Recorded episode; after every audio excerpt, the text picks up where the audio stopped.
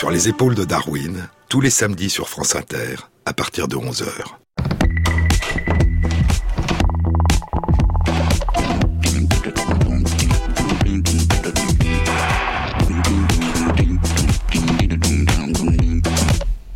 Bonjour à tous.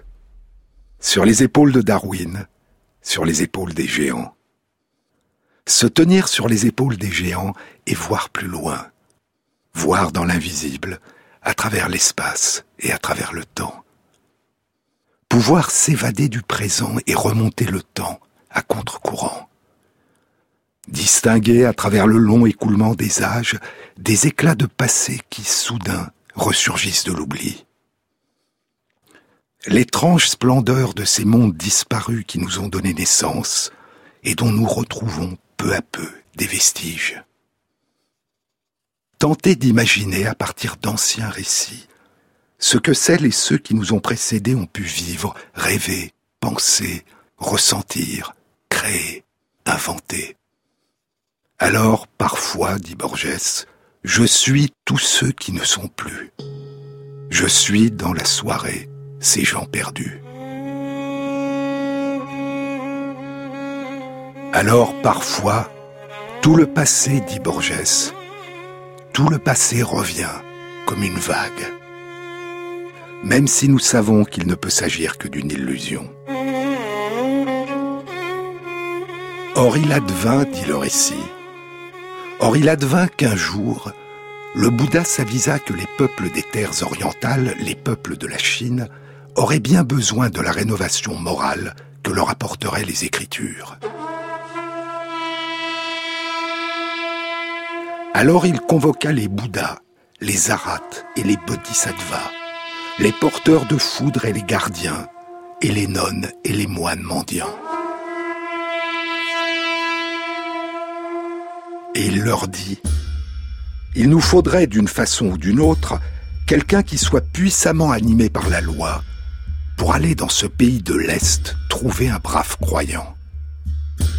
Il lui ferait alors subir la dure épreuve de traverser mille montagnes et mille fleuves pour venir chercher chez nous, en Inde, les authentiques écritures et les répandre à jamais en ces terres orientales. Qui, demande le Bouddha, qui serait prêt à y faire un tour?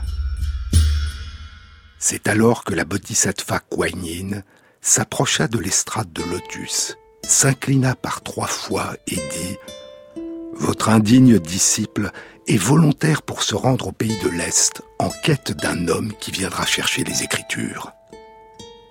Chacun leva la tête pour la regarder. La bodhisattva avait le corps doré plein de sagesse aux quatre vertus manifestes, des franges de perles et de jade des bracelets fins et des torsades, une noire chevelure nouée en dragon levé, une bruissante ceinture telle phénix agitée. Les boutons de jade de sa tunique blanche baignent dans une lumière d'heureux auspice. Ses sourcils sont lune nouvelle, ses yeux une paire d'étoiles.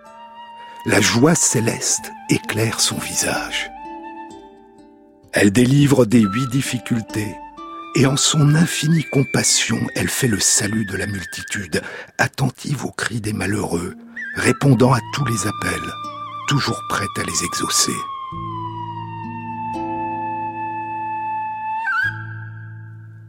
Telle est la vivante Kuan du mont Laka, de la grotte du bruit, de la marée d'en bas. À sa vue, le cœur du Bouddha s'emplit d'aise. Nul autre n'aurait su remplir cette mission, dit-il. Il fallait que ce soit la vénérée Kuan Yin à la si vaste pénétration spirituelle. Kuan Yin se retira, suivi de son disciple le novice Han, le prince Mosca, le second fils du roi céleste porte-pagode, qui fait fonction de garde du corps et porte une barre de fer de 500 kilos.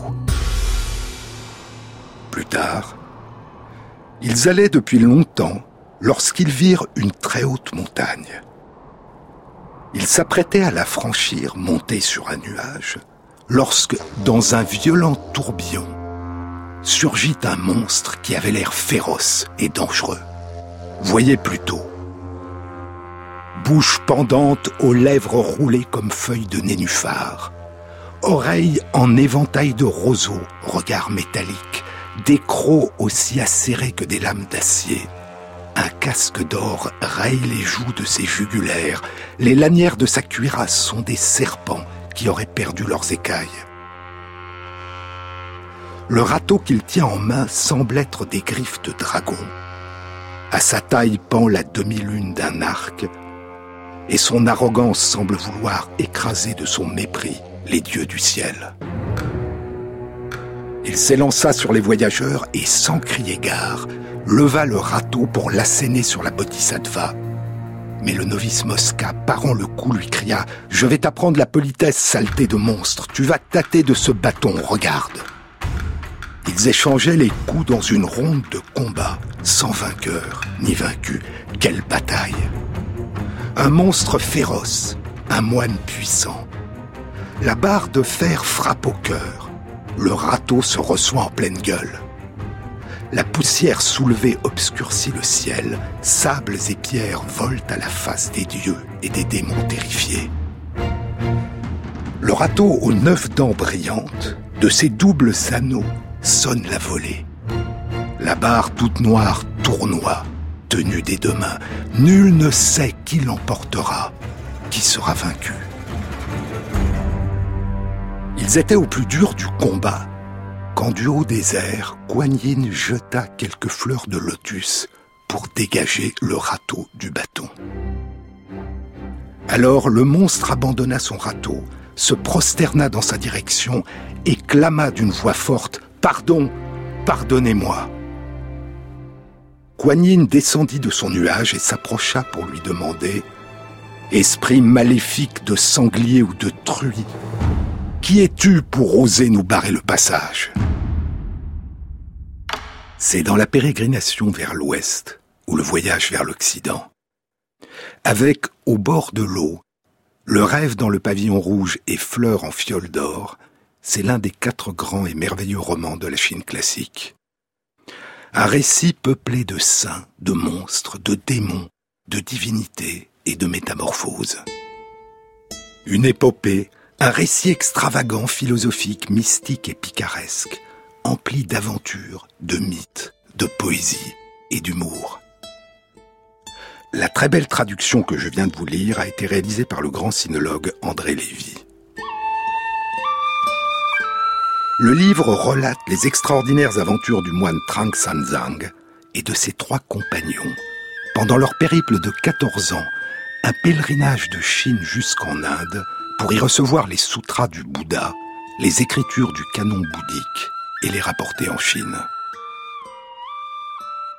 Les compagnons du moine qui l'aideront dans sa quête sont un singe, un bonze des sables, un sanglier et un cheval dragon mais pas n'importe quel singe bonze des sables, sanglier, cheval dragon, chacun est extraordinaire. Et le plus extraordinaire des quatre compagnons est le singe, le singe pèlerin, Sunukong. Pour raconter sa naissance, le roman commence par raconter la naissance du monde. Après bien des aventures et bien des bêtises, le singe de pierre est devenu immortel et éternellement jeune.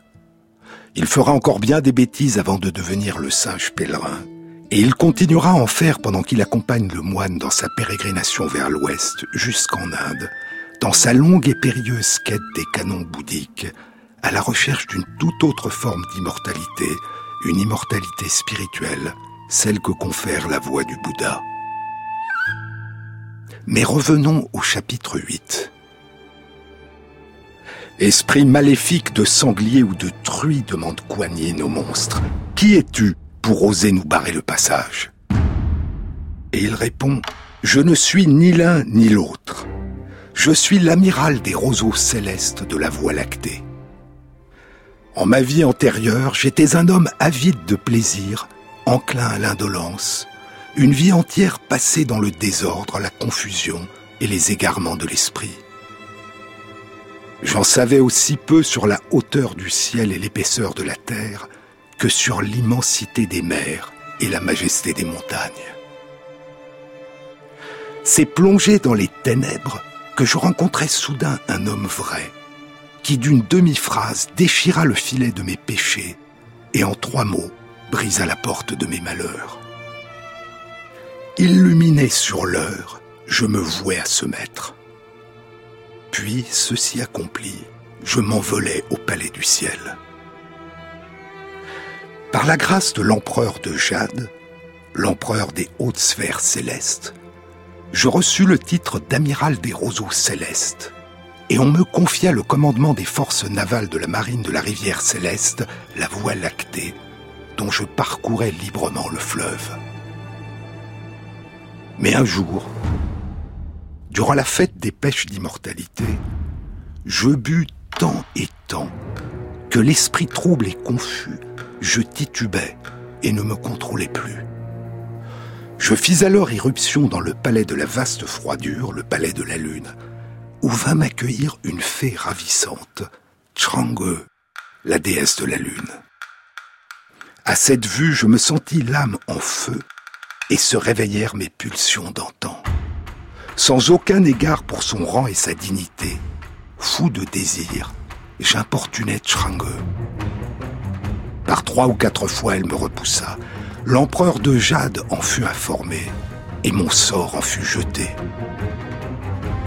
Je fus capturé par les dieux, dégradé, je reçus deux mille coups et fus banni du ciel.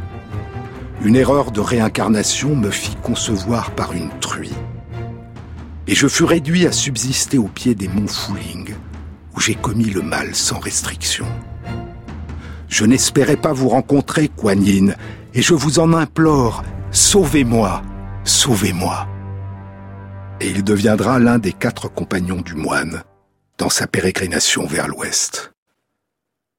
Chang-e, la déesse de la lune, et son extraordinaire beauté qui fait perdre la tête à l'amiral des roseaux célestes, et cause sa perte. Je vous ai parlé la semaine dernière de Chrangue, qui avala la pilule d'immortalité et réside depuis sur la Lune. La beauté de Chrangue. La blancheur du teint de Chrangue, dit Rémi Mathieu, spécialiste au CNRS des mythes et de la philosophie de la Chine ancienne, la blancheur du teint de Chrangue était célèbre. À Taïwan, des femmes pelaient des pamplemousses de Chrangue pour s'en frotter le visage afin d'avoir une peau fraîche et blanche. La lune est chantée par les poètes. Elle est symbole d'impermanence, d'illusion. Cueillir la lune au fond de l'eau, chante au 7e siècle le poète Wang Fanzhe. Cueillir la lune au fond de l'eau, attraper le vent au bout des nuages, c'est saisir l'invisible, c'est chercher l'inatteignable. Les existences suivent leur destinée, elles ne sont que les rêves qui parcourent le sommeil. Devant mon lit, clarté lunaire. Est-ce du givre sur le sol chante un siècle plus tard Lippo, l'un des plus grands poètes de la Chine. Selon la légende, il serait mort noyé une nuit d'ivresse en tentant de saisir le reflet de la lune dans le fleuve Yangtze. Illusion, impermanence, lumière et musique. La lune caresse les sons de ma cithare, chante Wang Wei. Illusion, impermanence, et pourtant éternel retour. Lune du fleuve, tous les ans pareille à elle-même, dit le poète Zhang Zhuoshu. Tous les ans pareille à elle-même. Mais depuis quand? Au printemps, chante-t-il, au printemps les marées du fleuve rallient la mer. Sur la mer des marées jaillit soudain la lune. De la rive, qui la vit pour la première fois lune de fleuve, depuis quand luit-elle pour les hommes? La splendeur de la lune et son éternel retour sont célébrés chaque année durant la quinzième nuit du huitième mois lunaire, durant la grande fête de la lune d'automne, la fête de la mi-automne, la fête du temps des récoltes, de la famille et de la réunion des époux. C'était hier, durant la nuit du 13 septembre. Si vous levez cette nuit les yeux vers le ciel et que le ciel n'est pas trop couvert, vous pourrez contempler encore la pleine lune d'automne. La fête dure plusieurs jours. On mange les yueping, les gâteaux de lune, sucrés salés, farcis selon les régions de graines de lotus ou de soja rouge, ou d'autres ingrédients, avec au centre un jaune d'œuf dur, salé, qui représente la lune. Je vous disais la semaine dernière que les anciens récits racontent qu'il y a sur la lune non seulement la déesse Chang'e, mais aussi Yutru, le lièvre de jade. Et vers la fin de la pérégrination vers l'ouest, il apparaît. C'est quand, après d'innombrables et périlleuses aventures, le moine et ses compagnons sont enfin arrivés en Inde. La fille du roi des Indes choisit le moine pour époux. Mais elle n'est pas la fille du roi. C'est une princesse maléfique qui a pris ses traits et sa place. Démasquée par le singe Sun Wukong, qui s'était rendu invisible en se métamorphosant en abeille, elle apparaît soudain sous les traits d'un monstre. Le singe reprend alors sa forme originelle et un combat commence. Le singe a pour arme sa trique de fer, le pilier du fond des océans. Le monstre a pour arme un bâton, pense le singe, qui ressemble à un pilon à mortier. Ils engagent le combat en poussant force vocifération. Puis déployant la puissance de leur pouvoir magique, ils montèrent dans les nuées et poursuivirent leur duel dans l'espace. Quelle bataille Une demi-journée s'écoule sans que l'un ne l'emporte sur l'autre. Puis, quand le singe prend le dessus, le monstre s'enfuit en se transformant en mille rayons d'or et parvenu à une montagne, se glisse dans son repère et s'y cache apeuré. Il avait bouché l'entrée avec des blocs de pierre, c'étaient les trois ouvertures du terrier d'un lièvre. Sunukong, ne pouvant trouver le monstre, convoque le dieu du terrain et le dieu de la montagne. Quand je suis arrivé au pays des Indes, au pays du paradis de l'Ouest, leur dit-il, je me suis rendu compte que le roi s'était fait enlever la princesse, sa fille, par un monstre qui, après l'avoir abandonnée dans le désert, avait pris son aspect pour le duper. Le roi avait fait construire pour sa fille une tour d'où elle pouvait jeter une balle brodée sur l'époux qu'elle désirait. Comme j'accompagnais le moine chinois au pied de la tour, elle lui a lancé la balle et l'a demandé en mariage pour lui dérober son yang primordial. C'est moi qui l'ai démasqué. Sur l'instant, elle s'est débarrassée de ses vêtements et bijoux humains pour me combattre avec un bâton court appelé pilon à mortier avant de s'enfuir transformée en rayon d'or. Comment se fait-il qu'on ne la voit plus?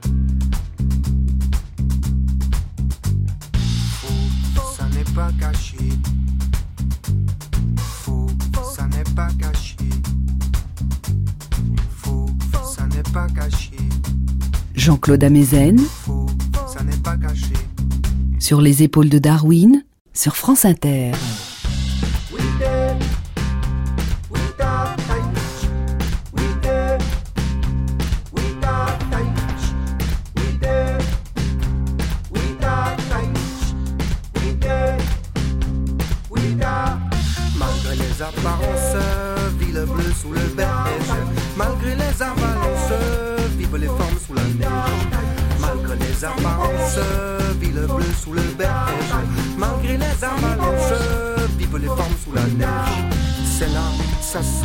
Ça ne se voit peut-être pas, mais ça se perçoit.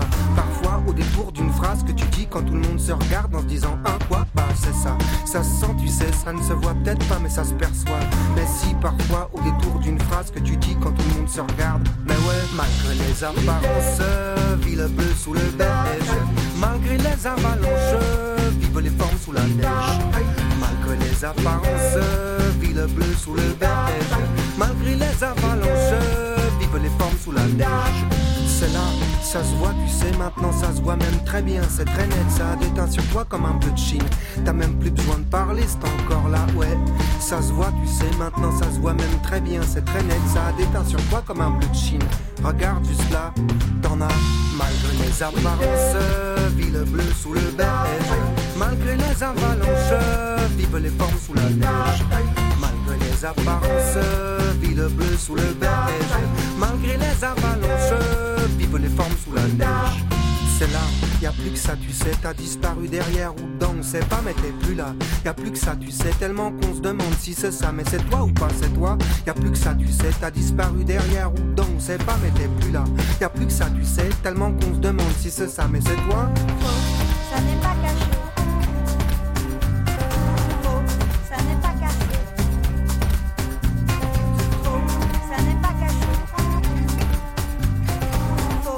Ça n'est pas caché.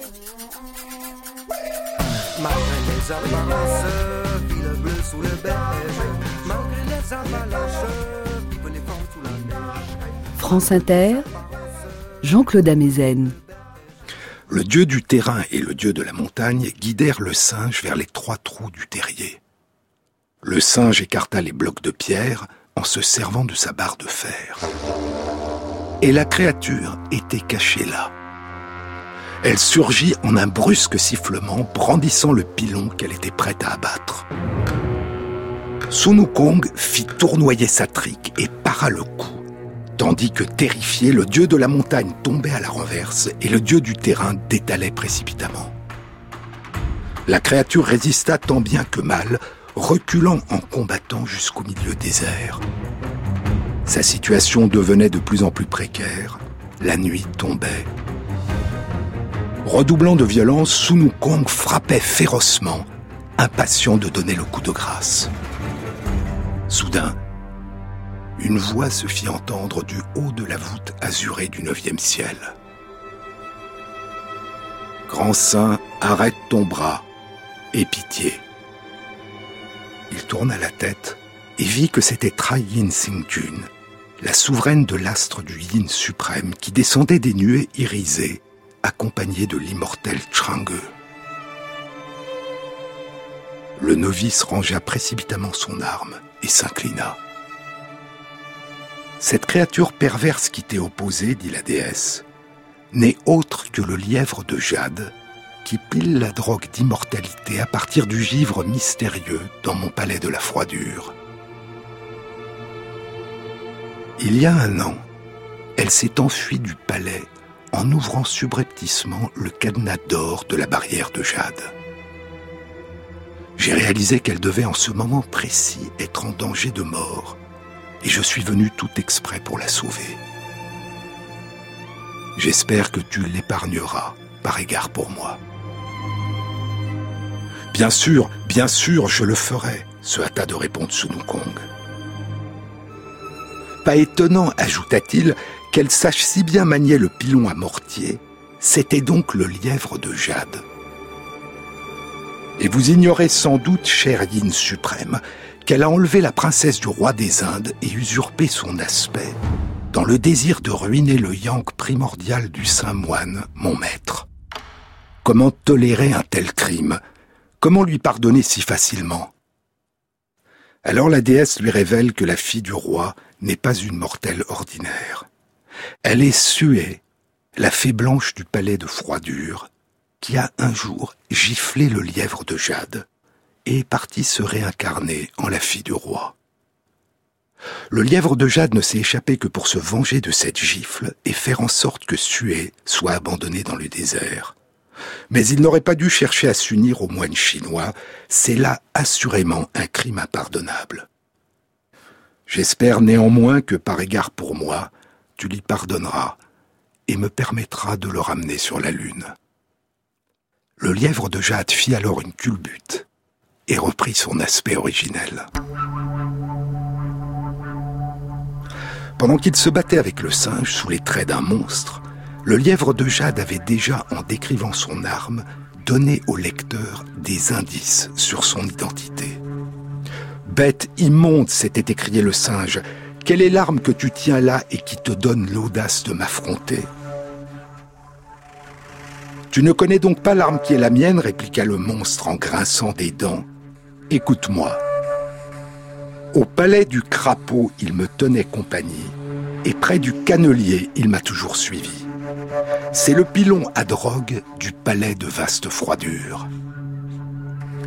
Le palais du crapaud est l'un des noms qui, avec le palais de vaste froidure, désigne le palais de Chrangue. Car selon certains anciens récits, la belle Chrangue, en arrivant sur la Lune, se serait transformée en crapaud, un crapaud à trois pattes que l'on peut voir sur la face de la Lune.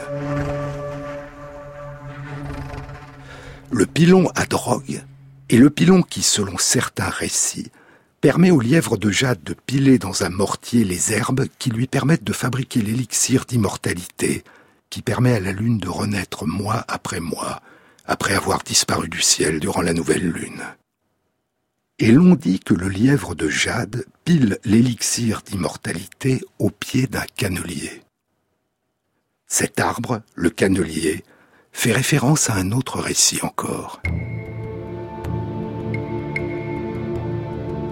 Un apprenti immortel du nom de Wukang a été condamné à couper le cannelier dans la lune, et l'arbre repousse aussitôt.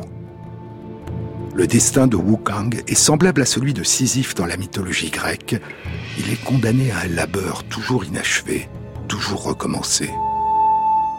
Et l'on raconte que durant la pleine lune de la fête de la lune d'automne, la fête de la mi-automne, tombent sur la terre les branches du cannelier que coupe Wukang.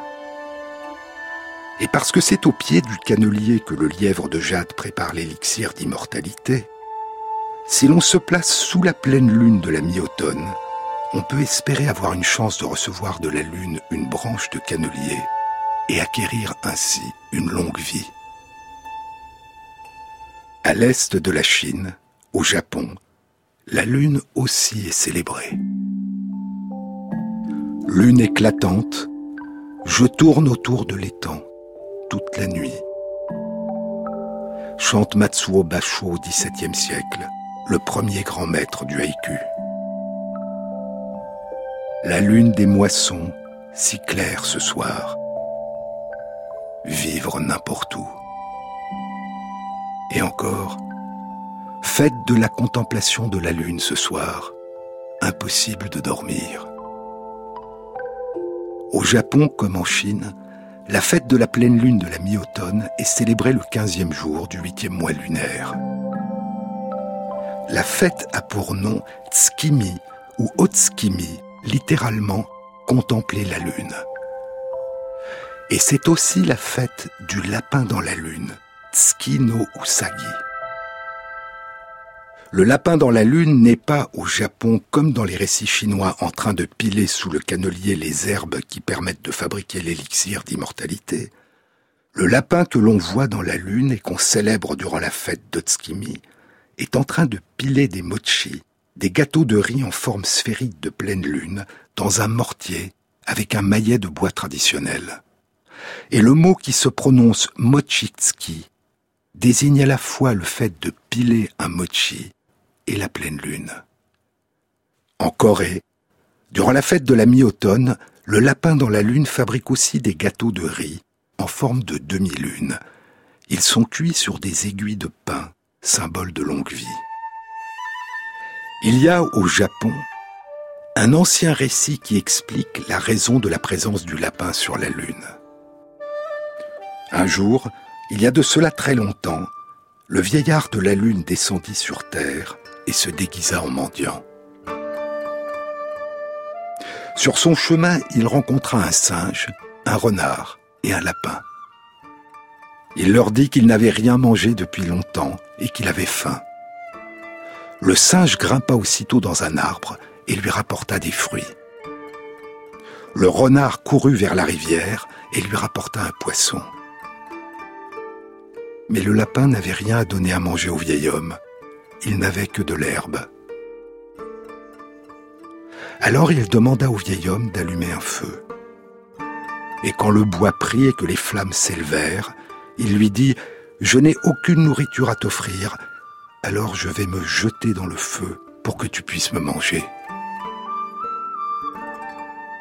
Il se lançait déjà dans les flammes quand le vieillard de la lune bouleversé le saisit au vol et le sauva. Et pour le remercier de son extraordinaire élan de générosité, il l'emmena sur la lune pour qu'il y vive et que tous de la terre en le voyant soient émus et inspirés par sa bonté et sa compassion. S'il est parfois difficile de voir le lapin sur la lune, dit le récit, c'est parce que certaines nuits, sa silhouette est encore obscurcie par la fumée du feu auquel il a échappé. Il y a en Inde un récit bouddhiste plus ancien encore qui est très semblable. En Inde, en sanskrit, le nom du lapin Sassi a un écho dans le nom de la lune, Sasadara. Sasabrit signifie ce qui porte le lapin. Et ainsi, il y a dans les anciens récits en Inde, comme en Chine, au Japon et en Corée, un lapin dans la lune. Il y a aussi en Chine des récits qui disent la présence du crapaud dans la lune. Levez les yeux vers la lune et y voir apparaître un crapaud ou un lièvre, ou les deux. Et très loin de là, à l'est, je vous le disais la semaine dernière, à plus de 9500 km de distance à vol d'oiseau, sur la rive opposée de l'océan Pacifique Nord, sur la côte nord-ouest de l'Amérique, en Colombie-Britannique, les anciens récits oraux des nations amérindiennes Salish et Nlokapme nous disent qu'il y a dans la Lune un lièvre ou une hase, ou un crapaud, ou une grenouille. L'Asie et l'Amérique du Nord. Mais il y a d'autres lieux encore et d'autres cultures dont les récits racontent la raison de la présence d'un lièvre sur la Lune.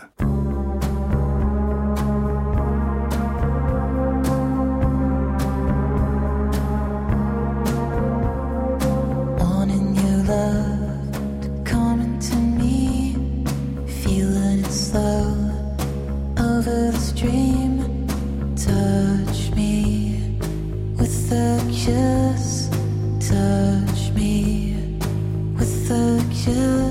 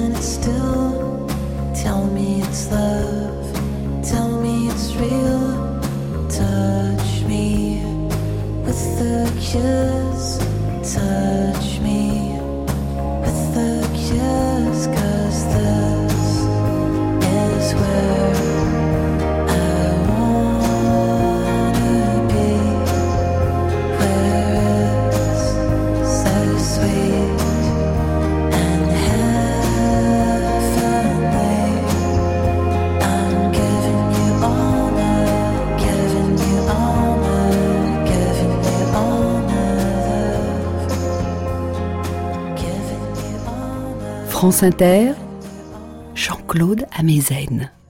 Il fut un temps, disent les récits, il fut un temps où les dieux étaient réunis dans l'ancienne cité.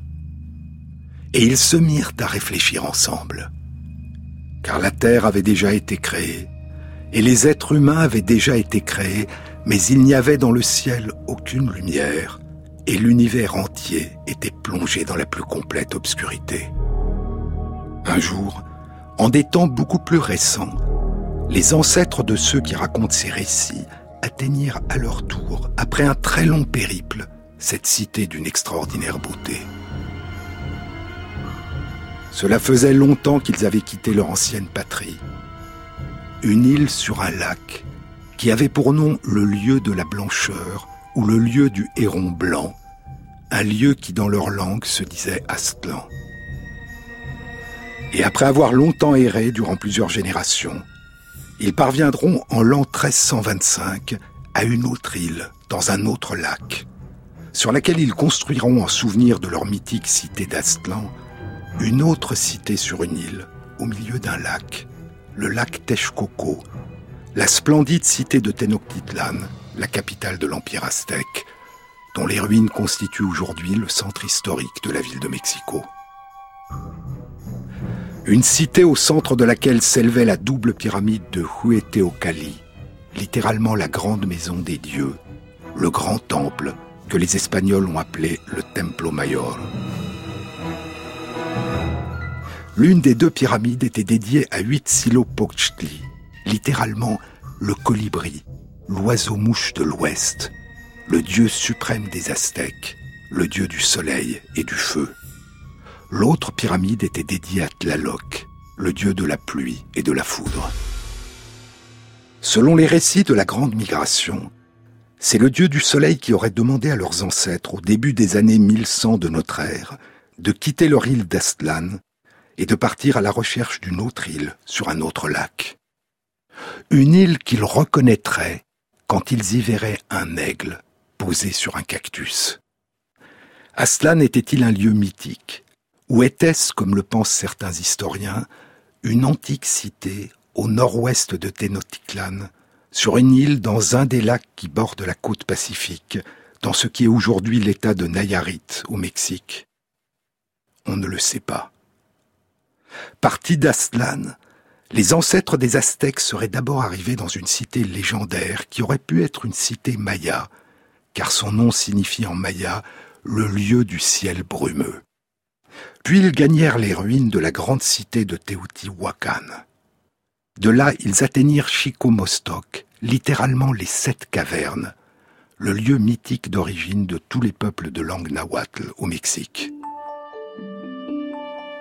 En 1971, des fouilles archéologiques sous la pyramide de Teotihuacan ont révélé l'entrée d'une grande salle souterraine qui communiquait avec six petites autres salles souterraines qui étaient devenues un lieu de pèlerinage aztèque et étaient emplies d'objets aztèques sacrés. Et pour cette raison, il est possible que la cité mythique des sept cavernes ait été une petite cité souterraine sous la grande cité de Teotihuacan. Puis, après qu'ils eurent vécu dans la cité des sept cavernes, disent les récits, et qu'ils aient commencé à goûter à la vie raffinée des cités, le dieu du soleil décida de guider les plus vertueux hors de la cité. Il les mena à la cité de Coatepec, la colline du serpent, une montagne sacrée où, dit le récit de la longue migration, le dieu du soleil est né une deuxième fois. C'était la fin des années 1200. Cela faisait un siècle qu'ils étaient partis d'Astlan. Alors ils gagnèrent la grande et antique cité toltèque de Kuluakan, près du lac Texcoco, où ils vécurent comme esclaves ou serviteurs de la noblesse toltèque. Puis, une fois devenus les mercenaires des Toltèques, ils devinrent respectés et fortunés et commencèrent à goûter au mode de vie raffiné des Toltèques. Alors le dieu du soleil décida encore une fois qu'il était temps pour eux de partir, et il les incita à déclarer une guerre contre les Toltecs. Pourchassés par les Toltecs, les survivants se réfugièrent dans une île sur le lac Texcoco, sur laquelle ils virent un aigle posé sur un cactus. Le signe même que le dieu du soleil leur avait indiqué près de 250 ans plus tôt.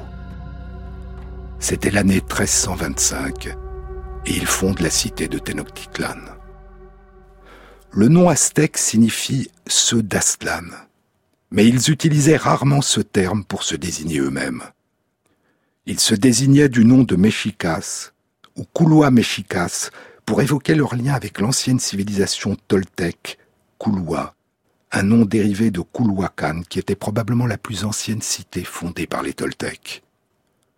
Et Alexander von Humboldt, dont les récits de voyage avaient été à l'origine du désir du jeune Darwin de parcourir le monde, et dont Darwin dira plus tard qu'il a été le plus grand explorateur et voyageur scientifique qui ait jamais vécu.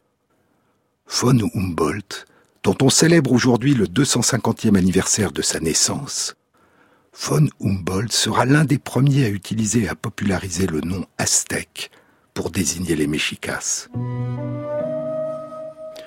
Au récit légendaire de la longue migration des ancêtres des Aztèques se superposaient d'autres récits d'une toute autre nature.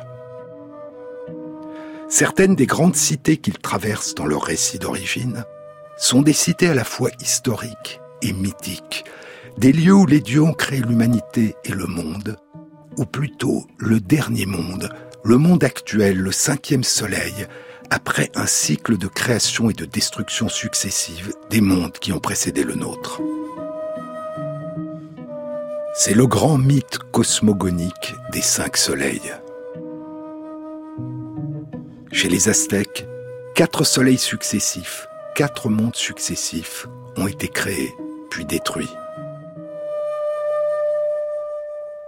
Et c'est dans le cinquième monde, dans le cinquième soleil que vivait le peuple aztèque et que nous vivons aujourd'hui.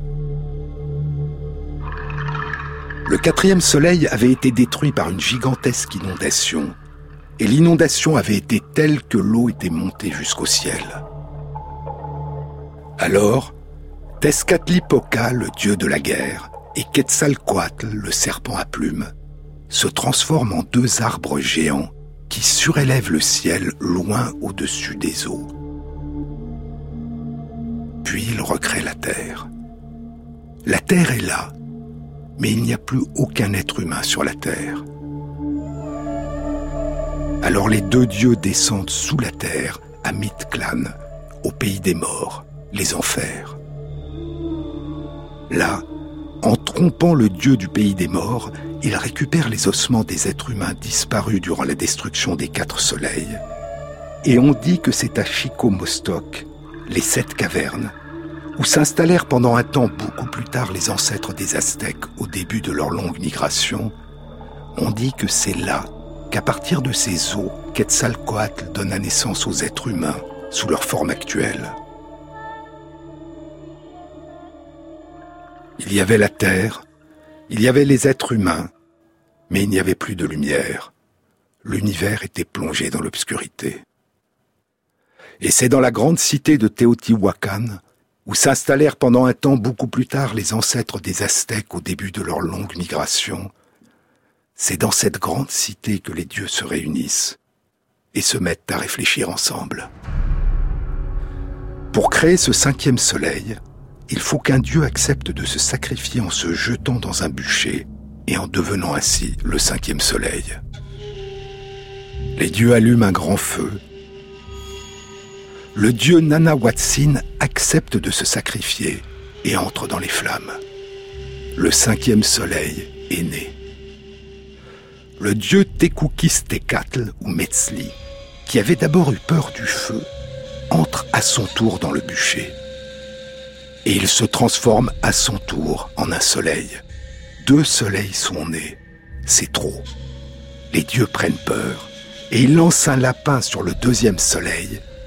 L'éclat du soleil diminue et il devient la lune, avec le lapin sur la lune.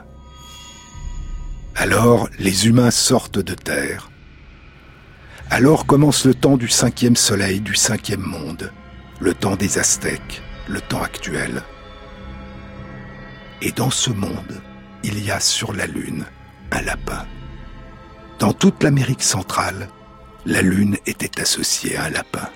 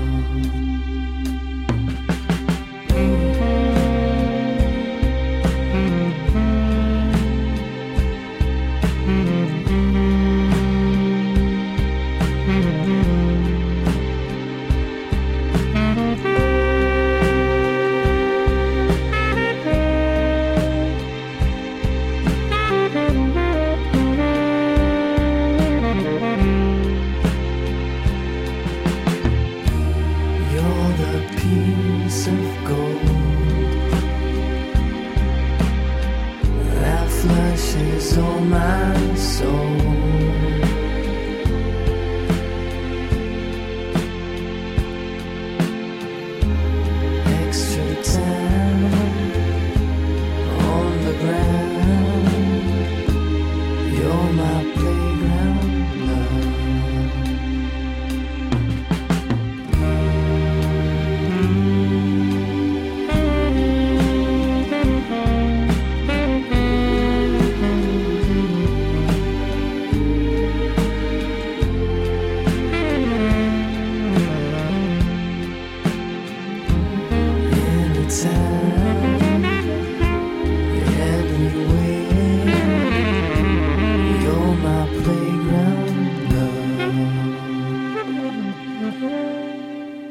France Inter, sur les épaules de Darwin, Jean-Claude Amezen.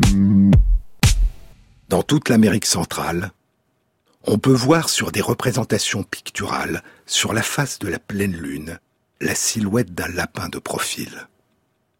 Chez les Mayas de la période classique, la déesse de la lune était une belle jeune femme.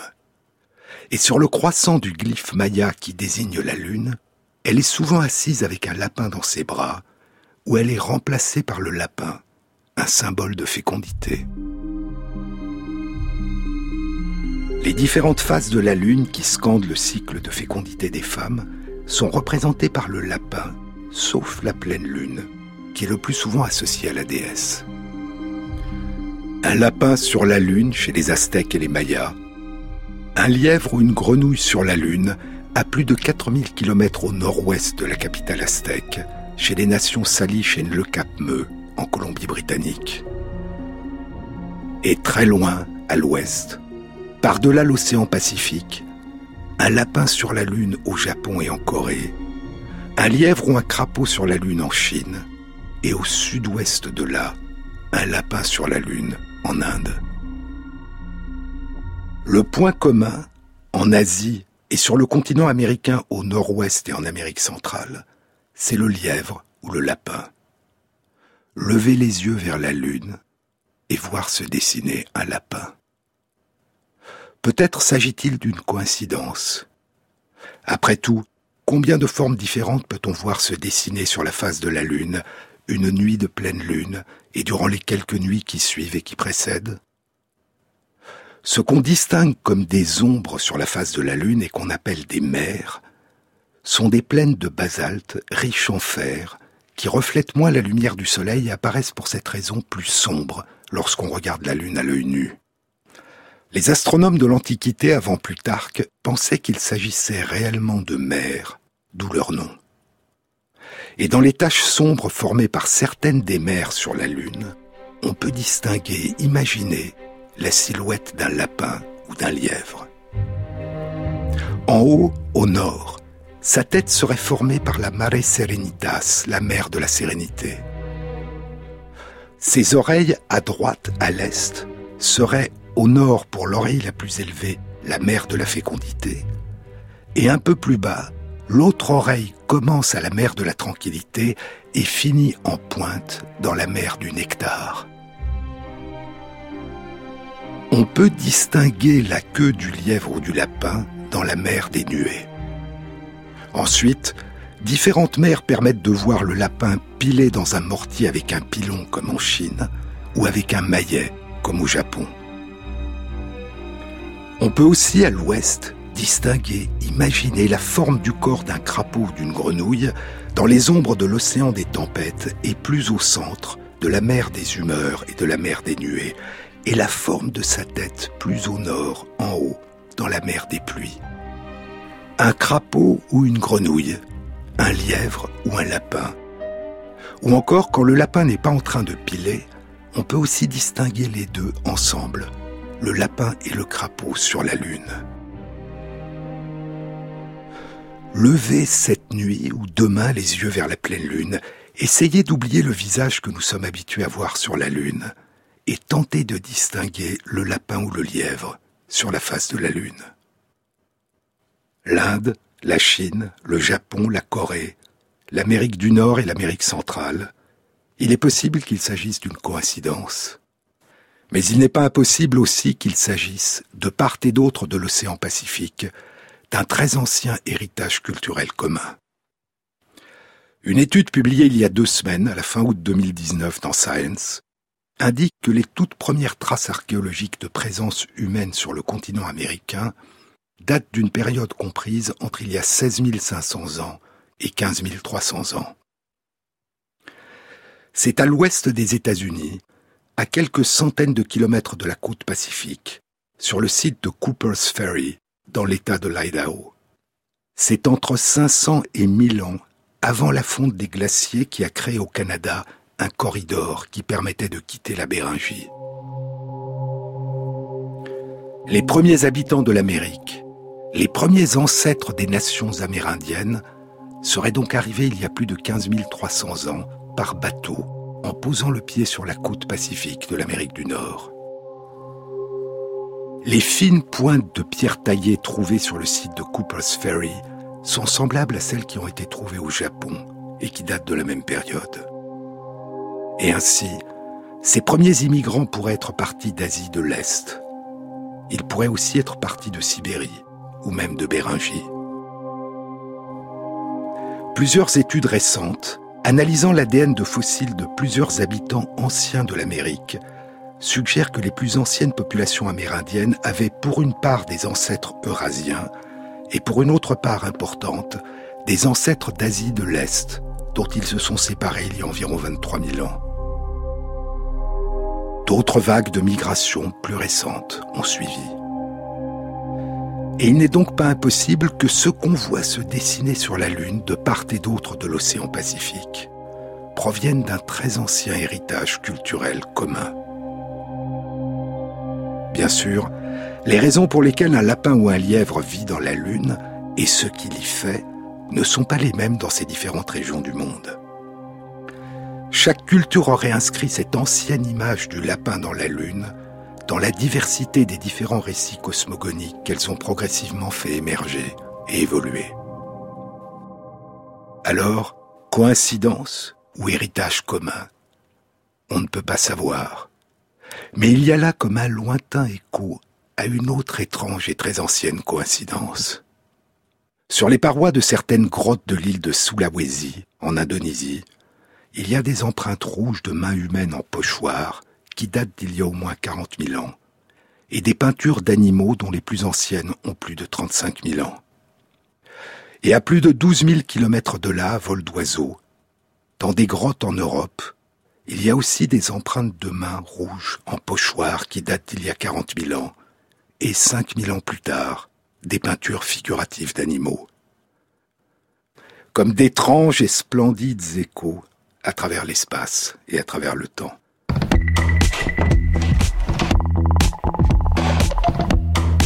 Merci à Christophe Imbert pour la réalisation sonore et la mise en musique de cette émission, à Loïc Frapsos pour la prise de son, à Jean-Baptiste Audibert pour le choix des chansons, et à Christophe Magère pour la mise à jour de la page de l'émission Sur les épaules de Darwin sur le site franceinter.fr où vous trouverez toutes les références concernant cette émission. Bon week-end à tous. À samedi prochain.